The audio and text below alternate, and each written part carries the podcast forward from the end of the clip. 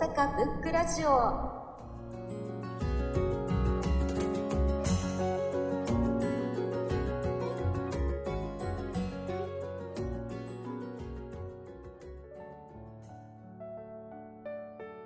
もうそれはめっちゃいっぱいありますね。なんかこう年齢によってすごくこの年に影響を受けたみたいなのがあるけど最近だとバタイユのえっ、ー、となんだっけ C 神父だったかな？っていうのを読んですごい感銘を受けて最近ちょっとフランス文学とかなんか海外の文学にそれで興味を持ったし高校生の時は京極夏彦先生の「公説百物語」シリーズと「笑う家門」を読んでもうなんかすごい文学ってこういうことができるんだなって思いました。ちっちゃい時はあの「小さい魔女」っていう物語がすごい好きで繰り返し読んで母親が昔読んでた本だったのをもらって今家にあるっていう感じです。ね C 神父かな。どういう？ちょっとエッチな話でしたね。どういう系のエッチな話でもいろんなパターンがあるうんうんうん。なんか私の本当にまあ小説とかって特にこうイメージがその人によって変わると思うんですけど概要は何だろうなあのすごい堅物の神父さんにこうちょっとちょっとこうエッチなお姉さんがなんかいろんなことを仕掛けていってでその神父さんの信仰みたいなものを瓦解させてしまうみたいな話だったと思うんですけどなんか結局なんかなんやろな本能にはなんやろ勝てる勝てへんみたいな話なんか？なんかちょっとまだちょっと理解力が足りへんので何とも言えないんですけど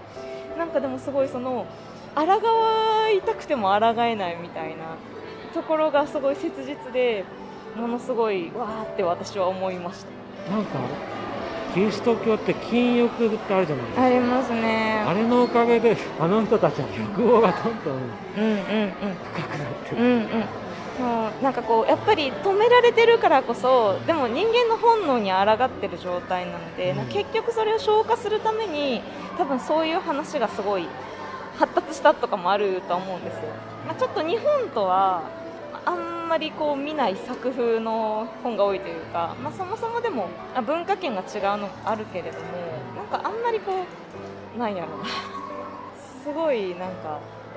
いや他の国の文学はあんまりあんまり読んだことないんですけどなんかねすごいね美しいということにすごい重きを置いているなって思うことが多くてそれが結構あの今の私の感覚にはすごい響いているというか。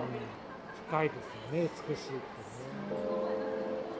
どの状態をやっぱり美しいとその人が思うのかとかによって多分こう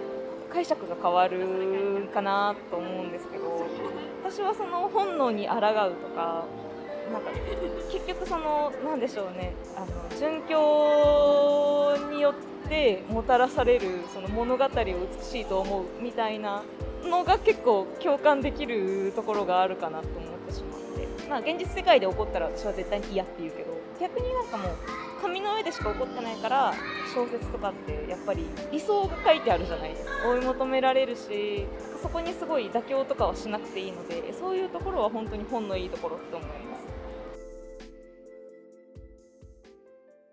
ご視聴ありがとうございました。次回をお楽しみに。大阪ブックラジオ。